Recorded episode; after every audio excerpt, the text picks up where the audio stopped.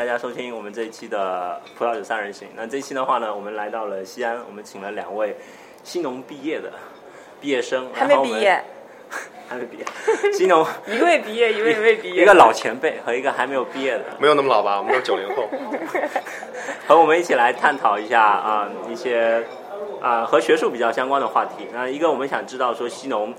这个学校对葡萄酒行业有多大的一个作用啊？另外我们想知道说一些科研的成果如何更好的应用到这个行业啊、之所以会聊到后面这个话题呢，是因为马文最近发表了发表了一些论文，这个论文叫《A Review on Astringency and Bitterness Perception of Tanning in Wine》啊、马文，要么你先介绍一下你自己以及你的这篇文章。啊，我介绍一下我自己好了，我属于在西农已经窝了很久的一位，一位一位一位一位灭绝师太，一位女博士灭灭绝师太马晓文同学，嗯。然后呢，对新农吧还是很有感情的，算是自己的母校吧。从本科到硕士到博士，一直到现在，呃，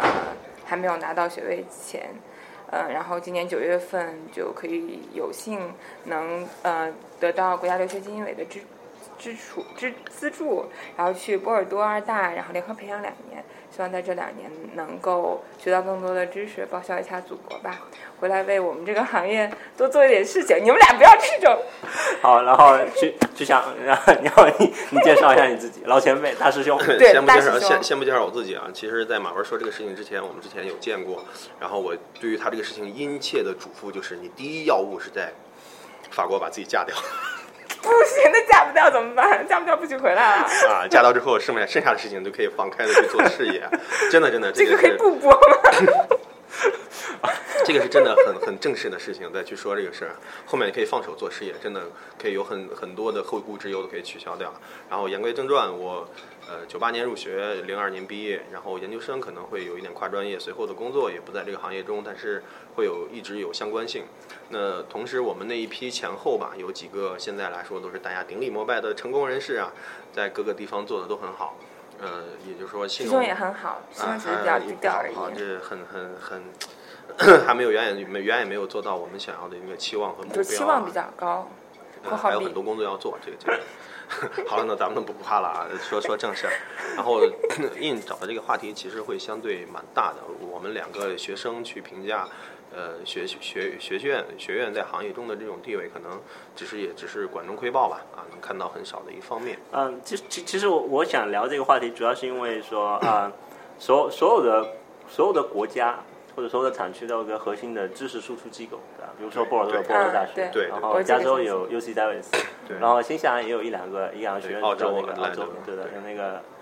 澳洲澳洲叫阿德莱德阿德大学莱德阿德莱德。嗯。然后，嗯，西农是否是否起到起到同样的作用？或者说西嗯，我觉得必须的，这个东西必须的。我先陈述我的观点，我觉得葡萄酒这个事情吧，嗯，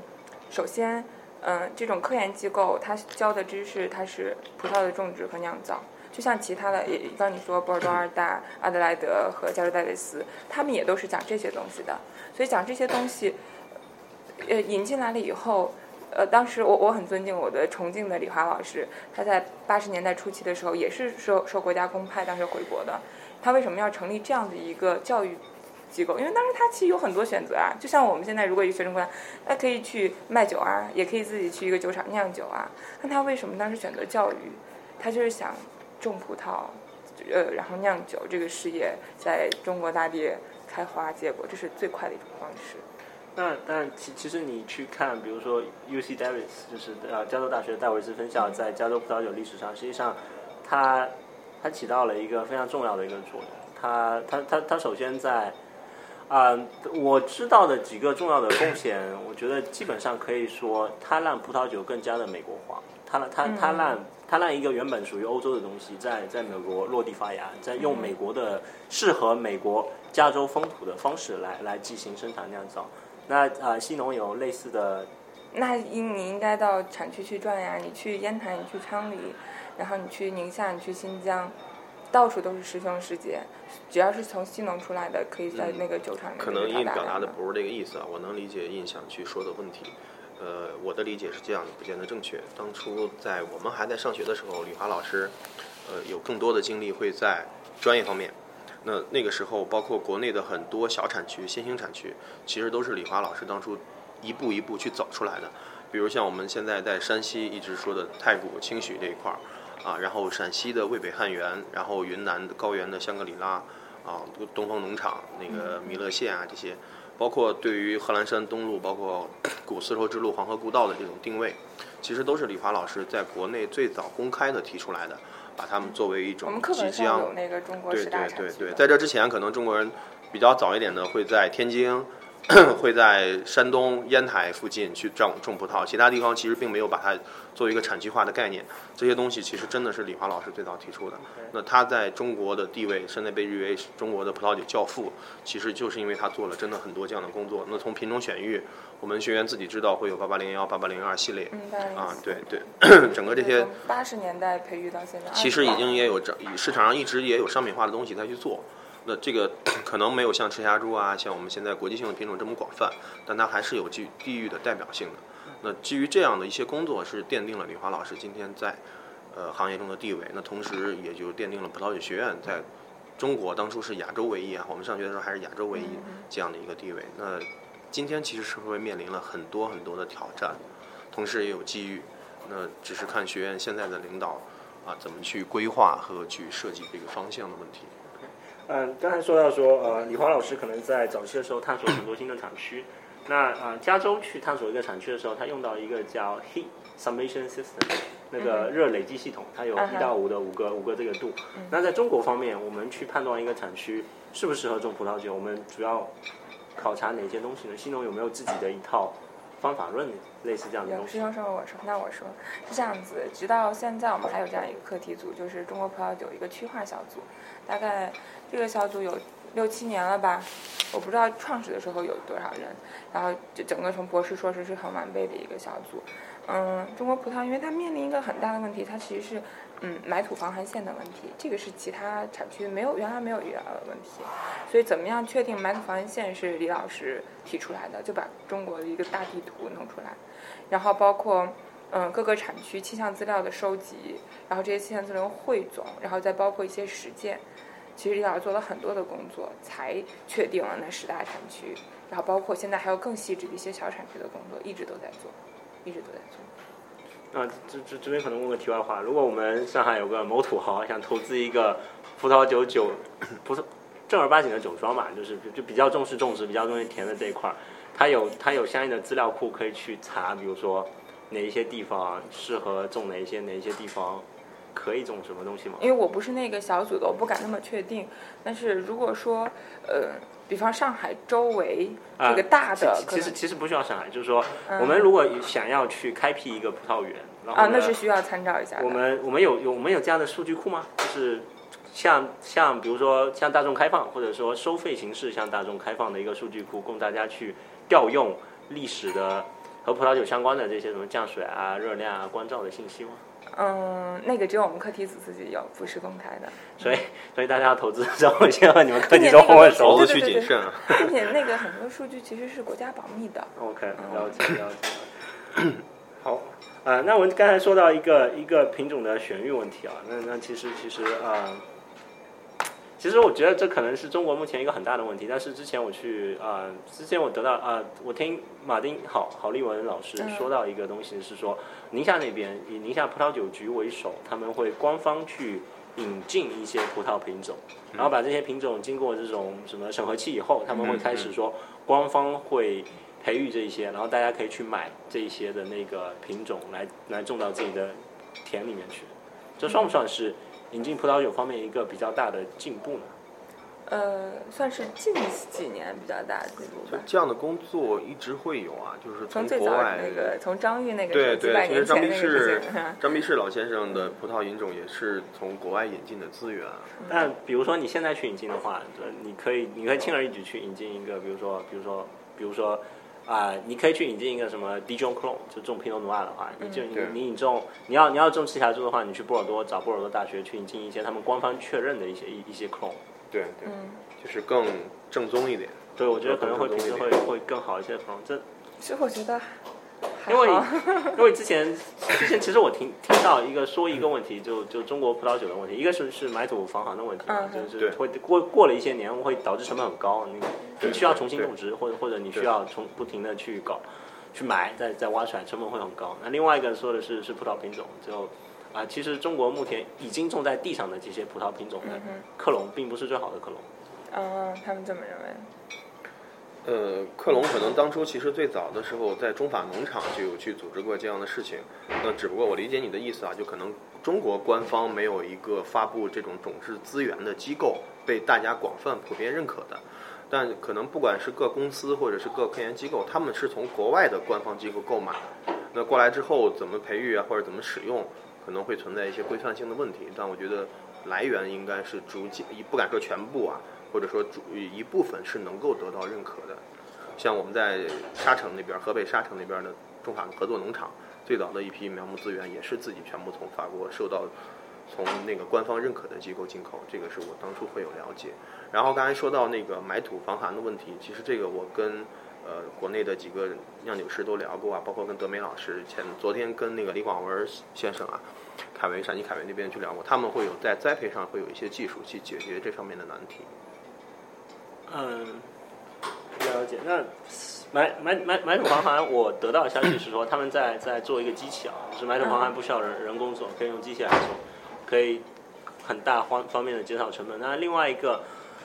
买土防寒，我想要问的问题是说啊，我们现在种的葡萄品种是否是真的适合我们的品种？就我们为什么要去种赤霞珠呢？就既然我们有这么这么短的一个一个生产季节，就为什么我们不去种一些？一些不需要这么我觉得长生产燕这个。提议其实很好，这个非常好，这个非常好。但是为什么大家其实意识到这个人不只是燕一个人，也可能不只是一个小小的我，而是时间啊。你育一个葡萄品种三四年才能挂果，好还是不好？你要花这块地，然后再去酿酒。现在人都这么急于的，那些现在投资人都这么想着得到回报，你种一个新的葡萄品种还这么大的风险，市场又接不接受？这个农业其实很辛苦的。像我在国内其实喝到国内蛮好的一个小众品种叫马瑟兰，在那个北方那边，在在北对我在周围那一块儿，我在嗯烟台、蓬莱那边喝过，然后在山西也尝到过，都不错，都不错，蛮值得期待的一个品种。因为它在法其实也是原产于法国了，但是在法国现在重视程度非常低。那我在国内尝到的两款的马瑟兰都还是蛮蛮有潜力的。啊，类似于这样的工作，其实跟真的是需要很多酿酒师用好几年的时间去尝试，可能才会有一些结论出来那。有用心的人在做的话，他可能现在很低调。过几年我们期待一下。好，我们我们聊着聊着跑题了，然后啊，然后我们我们聊，其实聊一些西农的一些贡献的话啊，西农现在的毕业生大部分去是是怎么分布的？他们去酒厂去销售，去去这些是大概是怎么怎么一个流向？要听真话，应该师兄先讲。现代吧，你先说吧。哎，我先讲说我们当代，先讲近代史。嗯，其实也是分这个本科啊、硕士啊、博士，其实这样看。嗯，博士的话一般就进科研院所、高校这样子。嗯，也可能他进了以后，他不再做葡萄了，因为这学科嘛都是通的，他可以做农学，也种葡萄，也可以种石榴，也可以种其他水果。然后，呃，硕士这一方面的话，其实我感觉我们这毕业的硕士大多数去酒厂挑大梁了。其实，一些是很很新的酒厂，希望一个我们学院的硕士生比较有动手经验，因为博士其实更关注科研、太专了。然后硕士的话，应用还比较广，然后去做这一方面。嗯，本科的话，这几年吧，我感觉我感觉可能从零九年开始跑市场的比较多，年轻人压力比较大。徐翔觉得呢？徐翔当年的那一批，对对对，这这个对这个事情呢，我个人的理解啊，其实当初李老师在去中国设立第一个葡萄酒学院的目的，那首先是为全产业链服务的。那对于一个葡萄酒产业来说，它分了几大块儿，第一个是田间，就我们说的田间的栽培管理、嗯，种植资源，对吧？包括我们讲究跟土壤跟气候，OK。桌一条。然后第二块儿可能是进入工厂，就是我们说的产业化生产，啊发酵啊、酿造啊，对吧？包括陈酿这种这种技术性的管理。那第三块儿是 面向市场的销售，那包括培训或者是这种文化推广，其实都跟这块儿是挂靠的。那学生出来之后，其实也是在这三大块儿中先去选择你想从事一哪一块儿。如果你不是做管理工作，一开始从事具体的技术工作的话，应该是这样的。那其实从葡萄酒来说，前两大块都类似于向上游产业、第一产业和第二产业靠近。那这块其实是蛮耗费时间和体力和精力的，并且因为葡萄园的建设和葡萄酒厂的建设，他们可能会让年轻的岁月会显得很寂寞。那这个是现在很多年轻人难以去承受和接受的。所以现在越来越多的学生们倾向于选择做培训讲师。做销售，那其实只是看起来光鲜，或者是在大城市生活条件觉得优越性一点。嗯，我我我可以澄清一下，没有讲讲师是一个很辛苦的活我我可以找所有的讲师来跟我做例证。讲师根本讲师根本不挣钱，而且让我把思思路捋完，好吧？呃，我其实是真的作为一个毕业比较早的一一个学长啊，真的是给后面的师弟师妹们建议，慎重去选择当一个培训讲师。因为市场给你们的竞争压力会非常非常的大，虽然可能看起来会容易一点，但是真的是竞争将来会非常大。比如像我们现在知道的赵凤仪老师，对吧？像 Stephen，像包括 Ian，回来的很早，然后在这方面的有很多的经验。那他们在市场，他们在市场上的认可程度啊和教育的这种经验，会给他们一个很好的支撑。而新出来的学生，随着包括 WST 或 IST 的普及，越来越多的人。已经自己在去学二学三，他本身的水平已经蛮高了。你一定要比他更有更多的东西去教授他，你才能会被人称为老师啊。所以说，我们老师是很难当的。呃，我们到现在都不敢说我们是文化传播，我们只是说知识传播的原因就在于，我们觉得还有很多地方做的不够。那同样的，第一和第二阶段的工作可能是需要大量的这种实际的具体操作去做。那现在学院，我们当初上课的上学的时候，我们班二十九个人，六个女生。大多数是男生，但我现在了解到可能是三分之一的男生，更多的是女生。但其实这样的工作真的不太适合女孩子去做，有一些会有一些重体力劳动啊，或者加班加点这样子的。所以学院整个在生源结构，包括呃，从从我的感受来说，我做葡萄在葡萄酒大概大概五六年了。然后呢，我一开始不太认识新农的毕业生的，然后到后来我发现我身边有有大波的。西农的毕业生有有很多，然后有各种各样的工作的，有有做培训讲师的，然后有做销售的，有做市场的。就只在上海就有。就在上海有非常非常多，我身边有有很多，比如说啊，龙小辉 Roger，比如说啊，Joe 徐静，啊，王耀可，当然 Charles 和和郭明浩和 Roger 后面是是是比较比较资深的前辈老前辈。对对，我们是一还有刘振喜兄啊，嗯，对，有的可能我不太认识，他就不太熟了，他不太熟了。对，但我我在某个时间段，我发觉有有大批的新农的毕业生，实际上其实上海的新农的学学生还比较少，北京对，并且都很出色啊。北京相对没太多，其实更多的是在工厂，是在田间。你如果到现在，不管大小知名或不知名的酒厂、酒庄去的话，几乎都会有新农的学生。有一像，我们学生里面有这样的话，你到了那些产区里面，你说你是新农葡萄酒学院的师兄师姐，让你白吃白喝。甚至于不光在国内啊，他们现在在波尔多、在阿德莱德、在里奥哈都会有新农的这种学生会做机构啊，在那边。嗯，啊，这这个可能是一个比较比较棘手的问题，比较难回答的问题。就嗯，我我们大部分时候觉得中国葡萄酒质量不是特别好，就我我们觉得说，我们酿出一个国外的入门级水平的酒，基本上已经没有什么特别大的问题。但是我们不，我们很难轻松的酿出这么一个酒，我们需要费很多的功夫，最后酿出一个和国外可能入门级或者中间这个级别水平相当的酒。但是，但是酿出那个最高的那个级别，我们我我们似乎还有很远的距离。嗯，你们觉得啊，我们我我们什么时候可以达到，或者说我们要怎么才能达到那个最高那个级别？是啊，那我觉得，我觉得就是一场赛跑，我们跑晚了。就换个方向跑。嗯，既然我们起跑晚了，如果呃如果大家都还按波尔多风的去做的话，那我们永远都做不过人家，人家做几百年了。那我们要就像医院前面说，我们要有自己特色的品种，我们要自己特色的产区，然后做一些有特色的酒，可能还在一个很小的领域上面有一些可以生存的一些拔尖的一些东西，就这样子可能是更快的一些，能能更快的能嗯出色吧。但是也一些，不过现在你看宁夏一些新疆酒，是不是一些小酒庄的酒，我觉得也蛮出色的。但我觉得他们费了非常大的功夫，就酿出一个。就那可能树龄比较短，或者他们经验不。但实际上，你去看整个新世界树龄都很短的，新世界平均树龄二十二年，平均树龄二十二年。嗯，就你想，其实它是一个，比如说三十年和一个十几年的一个一个混合，因为宁夏最早九七年动的嘛，嗯，九七年应该算是差玉差不多有泉园玉泉园那边开始，对。那九七年种的到现在也可能那个时候种葡萄还存在一些问题，所以一直没有精心做好。因为我们在新疆实习的话，还是那种农户和酒厂合作合合合作的这种方式，这个对葡萄酒的质量简直太损失了，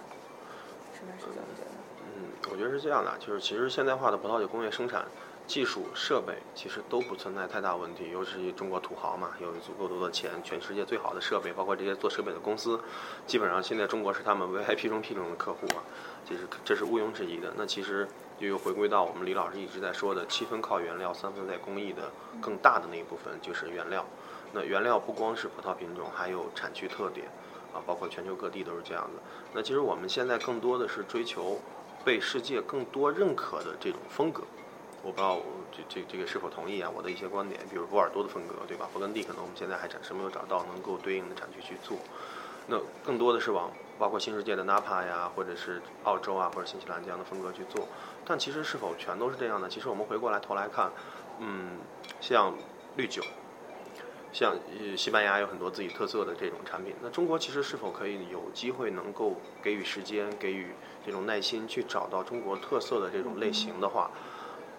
也未尝不可以是另外一种路径或者是途径。那可能我们一直沿着波尔多的这种风格去走。暂时，据我的了解啊，国内的这么多产区可能没有完全像波尔多那样的气候，或者是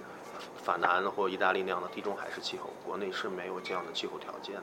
但但实际上，就是你你去看新世界所有的国家，就基本上大这个国家大部分的产量是在模仿某一种风格，只有小部分的产量是真正属于自己的。就比如说说到加说到美国，我们说 Zinfandel 是属于他们自己的，自己的说到啊、阿根廷的 Malbec、Malbec Pontus 他们自己的，然后呢智智利的话，自己大部分东西和法国都比较像，就卡门内尔它本身品种比较特点有特点一点，然后澳洲的话可能独创了一个希腊的一个风格，就比较热的一个风格。是，但他们他们他们绝大部分的产量依然在模仿旧世界某一些经典的经典的这些 role model，经典的这些模板模式对对的，就实际上中国。我们之前说过，中国可能要模仿的一些模式，比如说我们要我们要弄特别好的赤霞珠，可能是一件比较难的事情。大家都种赤霞，为为什么种这么多赤霞珠？就是赤霞珠好种啊，它抗病性很强啊。但赤霞珠酿出来的酒很多是不熟的，就就我记得我就但起当码葡萄树不会死。但当我当我没喝，当我当我没开始做进口酒的时候，我喝过很多很多那个什么长城啊、丹屿这些，我觉得有一股独特的生青味道，就我这辈对，子这这个咱俩感受是一样的，尤其在宁夏的赤霞珠，真的是我这这个味道让我一直都能够很很很快的鉴别出这是一款宁夏产的赤霞珠，并且个人觉得不愉悦，这种生青味儿，我个人是不是不太不是太喜欢。那其其实我们可以总结一下啊，其实中中国现在其实其实还蛮困难的，就是首先啊、这世界上正正儿八经流行的那些品种呢，就赤霞珠、皮皮黑皮诺啊，或者或者说霞多丽，甚至雷司令，中国是很难酿出特别好的酒的。然后如果说中国要开要有一个国内的品种，或者说中国中国强力去推的一个品种，酿出一个世界级的质量，好像让市场接受也不是那么一时半会儿的事情。我觉得不是品种的事情，而是风格酿酒风格的问题。你同样还是赤霞珠，都有吧。其实包括像品种，我觉得国内现在就刚才也说的，国内现在还是在红桃品种中把大量的精力放在了赤霞珠上，在葡萄白葡萄品种中大量的精力放在了霞多丽上。其实还有很多，包括在全球流行的品种，我们没有很多的人去试，可能一两个先锋的一点的或者新派一点也是有过这样的工作啊。但是我们现在在市场上还没有看到类似很多的产品，有人去试，那是不是？在不同的产区，真的有不同的品种能够适应当地的气候，像新西兰在，呃，像长相思在新西兰，对吧？像马尔贝克在阿根廷这样的一种特色的东西出来，还是需要时间和大家能够把这个当做一种使命感的东西去尝试，更多的去尝试，才可以得到一些结论。我觉得可能一是市场化的驱动啊，真的会有市场的原因在里头，赤霞珠被更多的市场接消费接受，大家更愿意去很快的能够去让酒庄或者是酒厂存活下来的原因，经济的原因。那二可能这种时间的成本啊，各方面的成本有考量。人家都比我们酿的酒。对吧？给我们一点时间，给这些年轻酿酒师们一点呃时间。市场给回经济压力可能。回到回到一个比较容易酿的品种，霞多丽好，我就想我我我觉得霞多丽是一个比较容易酿的一个品种，因为，呃，你你去看，实际上你可以你可以种的很深青，照照样可以酿出很对很好的一个特点，只要你后脑控制它的产量问题，然后你可以你可以在后期有大量的方法可以用，你可以用木桶，你可以用酒泥，你可以用对。呃，你有各种各样的东西去重新塑造它的一个风味。那苹果酸乳酸两位觉得目前的霞多丽有可能达到更好的水平吗？相比之下中，呃，其实我已经喝到国内蛮好的一款霞多丽，呃，不管是第，呃其实不止一款了啊，就是在不同价位段我喝到过都都蛮好的一两款霞多丽，我不知道方不方便说品牌，可以的，没问题的。没问题啊，呃，不介意品牌的话，那我就说啊，比如说像比较便宜的怡园的霞多丽，然后呃贺兰山的经典霞多丽，还有就是王朝的勃艮第霞多丽。我们不要去计较它这个名字，啊，它的名字就叫勃艮第霞多丽，勃艮第干白，它是以霞多丽为主品种酿造的，真的可以去试一下。这三款都在一百元，零售价在一百元以内的霞多丽，我觉得性价比真的是非常好。然后稍微贵一点的是贺兰山珍藏的霞多丽，然后我们可以在期待两年之后会上市的云南产区的香格里拉霞多丽，我们可以期待一下。我知道这款酒已经入桶了，现在还没有上市，预计在两年之后。OK，没问题。我们聊着聊着跑得太远了，聊到后面就聊成中国天葡萄酒马行空，了。聊聊聊中国的任何葡萄酒的相关的事情都会都不能这么聊。都会都会以中国葡萄酒的未来是怎样的结局。那再回到马文写的那篇论文，马文可以跟我们更多的介绍一下我可以做个这篇论文。广告吧，如果大家你能可以先翻译一下给我吗？啊，翻译是这样子的，嗯，关于嗯葡萄色感与苦感感官，由丹宁带来的葡萄色感与苦感感官特性的一个综述。做了哪些文章呢？综述对，它是一个以别人的文章来做，，用别人的数据来表示我的观点。嗯，我这个我可以大概讲一下我这个文章结构啊。其其实这个文章我主要就想说明这么几个问题。嗯，首先就是呃，当然当然我的指导老师是李华老师了。李华老师一直有有这样的一个概念，就给想给大家推广，就是说单宁分优质单宁和劣质单宁。如果就是我们谈到杯子里面的酒，它有这个单宁好或者不好，我们有这样的评价，我们分为优质单宁、劣质单宁。但是如果我们在种葡萄的时候，我们确定哪些单宁化学结构是怎么样的，它是优质单宁，我们在种葡萄的时候，我们可以一直追踪。然后，比方我们改良了一些种植技术，我们也看一下这个单宁，优质单宁是不是更呃积累更多了，劣质单宁积累更少了，是不是这样一个状况？包括酿酒的一些工艺改革的话，如果都可以遵循有这样一个套标准的话，就会很方便。但问题就是，现在国际上整个科研界的话，没有这样的一个严格的定义，我们不清楚是什么样的单宁使我们口感变得这么好，而什么样的单宁是不好的。我这个文章就是想解决这个问题。那我可否先问一下，优质和劣质单宁的区别是什么？或者说你对有哪些关键性的基团或者是结构，判定它为优质或劣质？从口感上面，我们觉得优质单宁当然就是呃比较舒服的，就是不是那么呃 coarse。我我说的是化学结构。化学结构的话，呃，我先从口感上面来讲，就是我们讲的就有一个那个色感的一个盘嘛，就是有有比方比方很 dry 的呀，然后嗯，比方 particular 你也可以看一下，这个是澳大利亚一个人做的，我觉得这个人做色感做的蛮好的。他这个零零年发的一篇文章上面一个，就像香气轮儿一样，他弄了一个口感轮儿。啊、然后这这呃就是比较比较刺口的这种就不好，然后比较细腻的，嗯，我们说天鹅绒般的 velvet，然后比方 smoothness 这些的，就我们觉得比较好。但是从化学结构怎么样来理解解释它，一直都没有人来解释。我这篇综述只是尝试性的解释，尝试性的解释，我不知道对不对。我认为就是就我们这个团队认为，嗯、首先从聚合度上面越小的越好。就是我呃哦，你们会不会觉得这个很 boring？没问题，没问题。没问题啊，就是我可以啊，大家也看不到图，那也不给你们看图了。就是说，我们说，嗯，astringency intensity 就是色感强度。如果呃，比方我们十毫升的酒的话，它的色感强度是个 A，是 A 的话，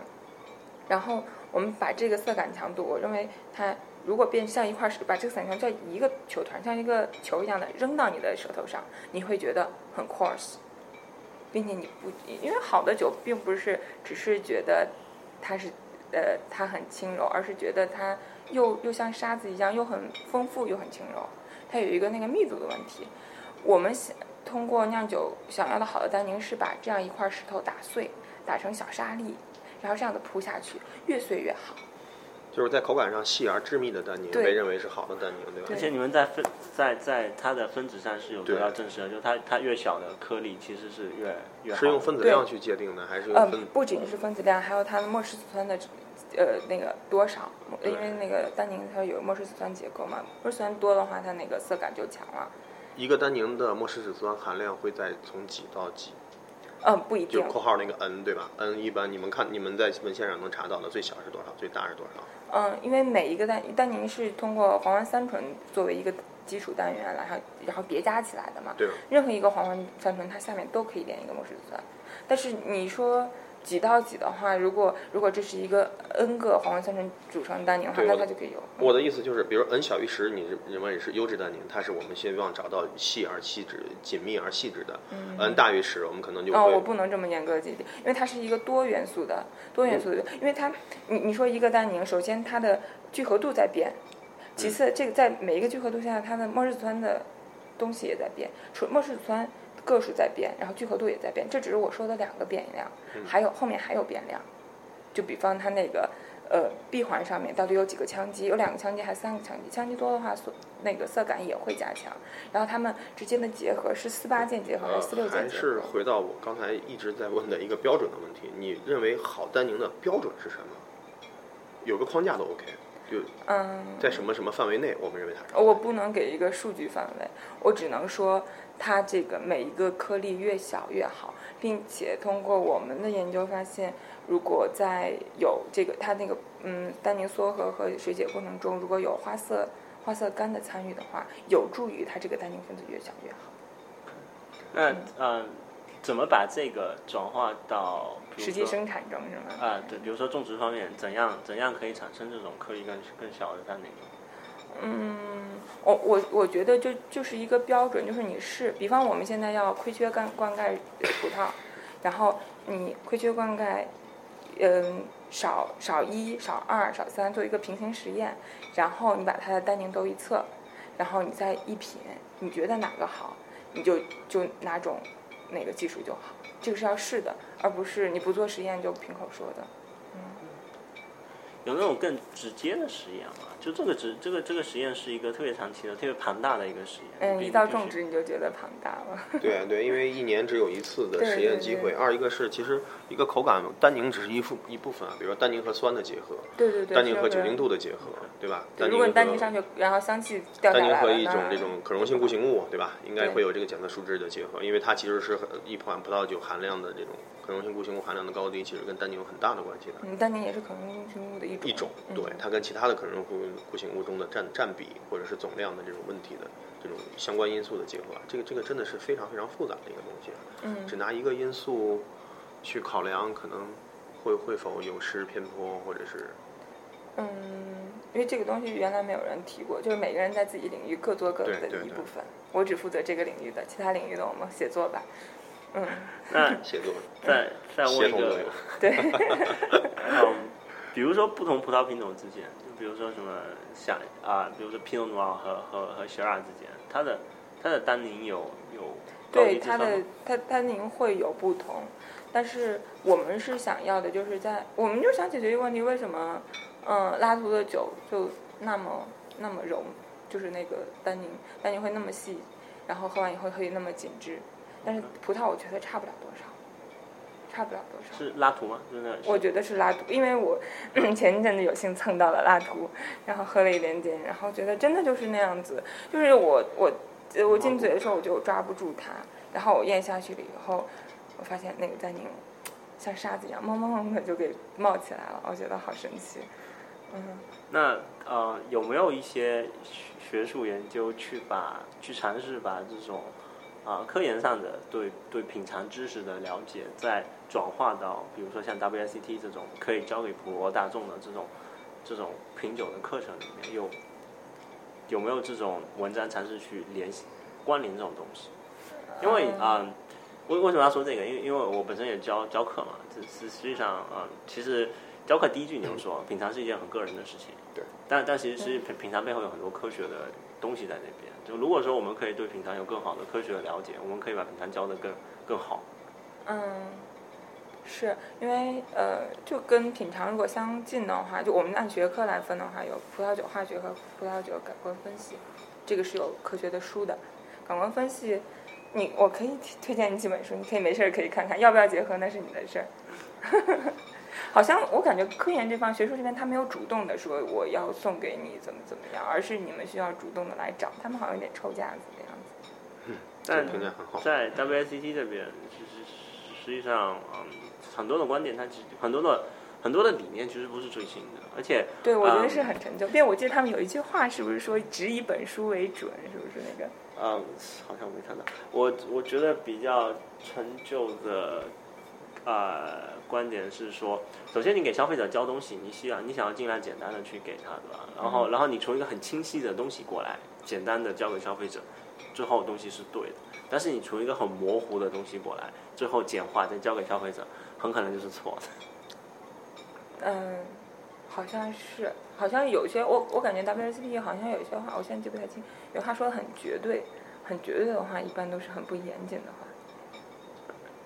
但是你，我不知道他们，他们也可能害怕把消费者搞得太复杂了吧？把什么都交给你的话，好像对，其实说这个是说到关键了，因为我们也在做 WIT 授课，呃，面对很多消费者，你把这个东西牵得太深或者引得太深的时候，其实葡萄酒就是刚才印说的是一个很很个人的一个东西，再加上葡萄酒很多的影响因素是不可控的，或者说我们很多原因现在还不清楚。然后，如果你给消消费者或者是想要学习的人给他的是一个范围，他还是会晕头转向，模棱两可。那可能相对而言，我们给他一个最大概率出现的情况。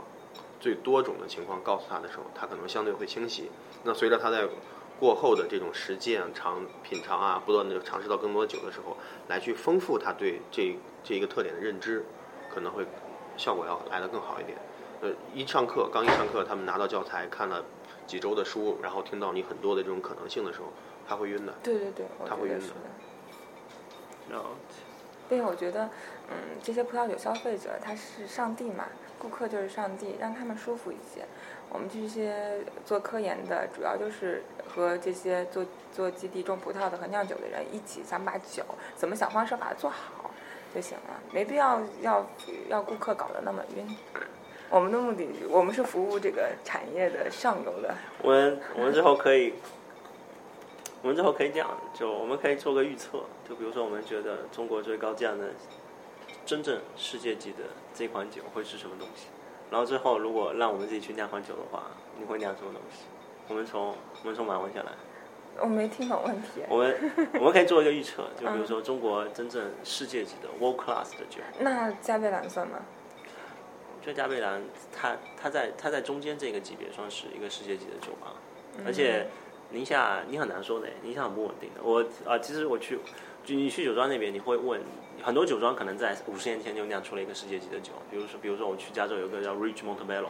他们是七六年的时候就就他们七六年的那款酒，首先在七六年的巴黎马品上拿了应该是第五名，然后在两千零六年重新喝的时候，那个酒是所有酒里面第一名，那证明他们在七六年已经站在世界的最高峰。但是你去问那个酿酒师 Paul Draper，你说就是这么多年过去了，你学到什么东西？他说 OK，我学到的是说我酿出的好酒的几率越来越高，我越来越可控，就所有的说我可以越来越好的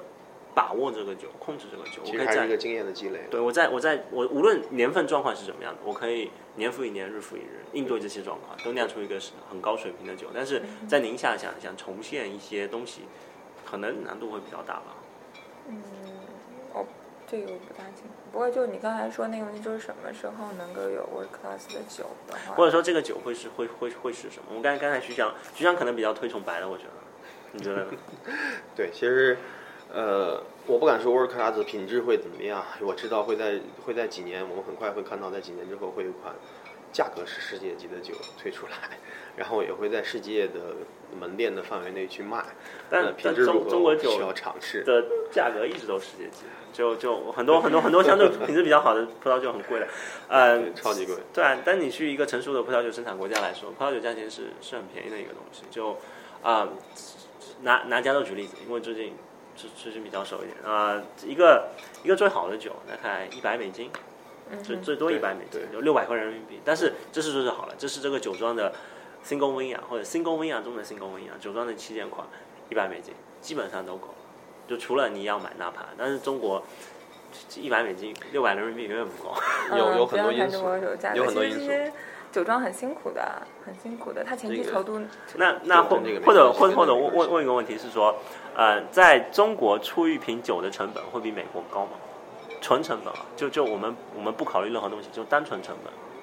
单我认为会比美国高，嗯会比美国高。他我也觉得，因为我觉成本高于呃，在国外葡萄酒都归到农产品行业，它的税收包括国外很多对农业有补贴，而在中国葡萄酒是属于工业的，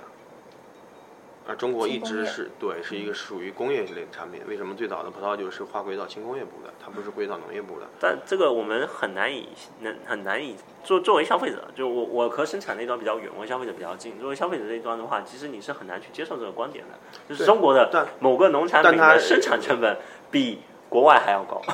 然后二一个，随着近几年人工的上上涨，这个大家都感受了。还有一个中国很重要的一个大块的成本就是土地流转，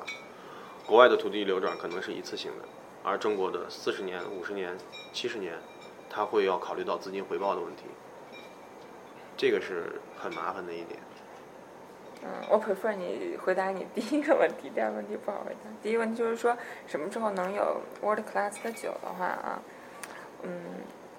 我认为保守估计十五年，十五年，十五年，因为因为我觉得，嗯，很大的原因，我们现在的酒的质量比较差的原因，是因为我们前二十年酿酒是属于大生产酿酒，但是这几年立马有了这个风潮，就是小酒庄、小农场。就李老师，你看李老师现在去哪里做讲座，他都会提这个概念，就叫小酒庄，啊、要小酒庄。这个就是我有自己的地，可能不大，但我自己种葡萄，我我可以种得很好，但我自己酿酒。这样的真心有想酿好酒的人，有用心在酒上面的人的话，我觉得离好酒就不远了。徐翔呢，你觉得？嗯，说真话，我觉得是不好说，是因为打个比方，刚才马文说的那样的情况，如果市场不接受或者没有给他足够的生存空间的时候，他是活不下去的。但呃，你从你从新世界的一些酒庄的去看啊，就是这种 marketing 的真正真正了解 marketing 精髓的人越来越多了。marketing 不是砸钱做广告，marketing 是维护好你和你客户之间的这条客情维护，然后你说，比如说你在宁夏有个酒庄，然后你在你的客户都在上海，上海你的顾客飞到宁夏来，到你的酒庄来参观你的整个酿造过程，在你酒庄吃顿饭再飞回上海，不是一件很难的事情，而且他可以在一个周末做这个事情，你可以很很嗯，就像宁夏就是一个 cellar door，就是一个一一个那个 tasting room 一样，然后你其实不是很简单，是只要一个比较熟悉这这么一个体系怎么玩玩的人，你可以很好的在宁夏以一个远程的形式去很好的维护住客户关系，给小酒庄提小酒庄提供足够生产空间。对对对，是可以的。这个可能会有人在做，我们也可以有听到的听众也可以去做。有听到的听众，如果要投钱的话，可以投给马文。马文要去波尔多读书，然后然后 他的 他他他的老师叫呃，Pierre Louis de de s e t 这是波尔多的老师是这个，然后我当然我这边的我重庆老师是李华老师。然后你波尔多老师的那个专长是酿白葡萄酒的呃，他我不知道他专长酿，他专长做葡萄酒化学的。，OK 嗯。做葡萄酒化学的。对，他是那边葡萄酒化学的主任，还是哦，OK。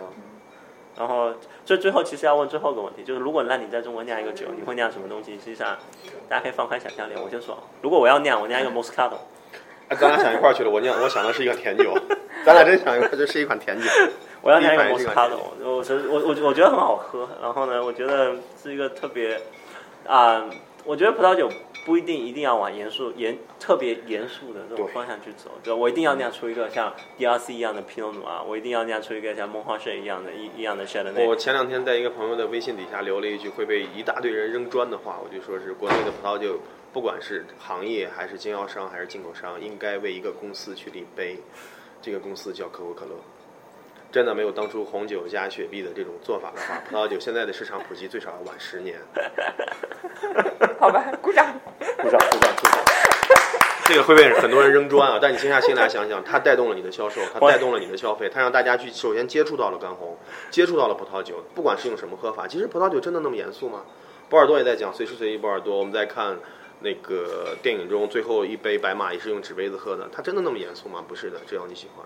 对对，就跟我们前一阵我加雪碧我乐意，又有什么关系呢？对吧？开心就好。对啊，我加雪碧我乐意又有什么关系呢？那其实我喝 Moscato d'Asti 啊，或者是这种都 OK 啊，其实是类似的东西，带一些气泡，带一些甜。对，OK。我倒是希望有我们特色的品种能出来吧，就包括哎，是不是又要说长都结尾了？嗯，说一下下，就是原来那个长城有一款做龙眼的一个干白，还在对龙眼干白，对，很早的时候拿过奖。如果呃龙龙眼的话，我们现在可能就是其他的其他的品种的话，就比方马瑟兰的话，就是也是他们的品种啊，但是我们这边酿的很好，我觉得也可以啊。对，希望有这样一个品种吧。先是让市场和大众喜欢的。我们虽然说是在做培训啊，或者是在传播这样的工作，